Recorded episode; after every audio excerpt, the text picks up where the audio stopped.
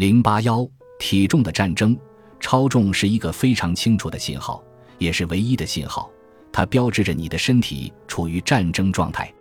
如果你正在阅读本书，我想你可能开始担心自己的健康状况或体重问题了。有很多人和你一样，回过头看，从二十世纪六十年代中期开始，美国人的健康就开始出现问题了。如今，百分之七十点七的美国成年人体重超标，其中约有百分之三十八的人过度肥胖，而在二十年前，这个数字还不到百分之二十。以此外，糖尿病、哮喘、关节炎、癌症、心脏病、骨质疏松、帕金森病和痴呆的发病率也急剧上升。每四个人中就有一个人患有一种或多种自身免疫性疾病。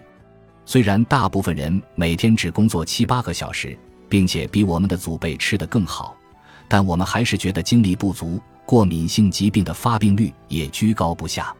市面上甚至出现了专门卖给忧心忡忡的家长的肾上腺素注射笔，孩子可以把它带到学校去。当别的孩子吃花生时，他可以给自己扎上一针。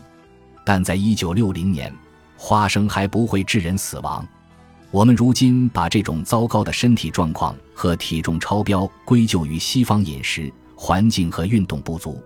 尽管专家们围绕这些方面提出了一些合理的建议。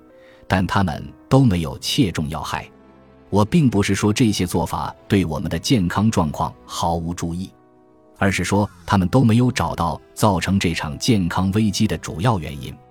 一种饮食方式或一套锻炼计划在前几周或前几个月里可能会奏效，但之后往往以失败告终。这听起来是不是很熟悉？这些解决方案之所以不能给你的健康带来持久的改善。是因为他们都无助于终结你和肥胖之间的战争，以及你身体内部的战争。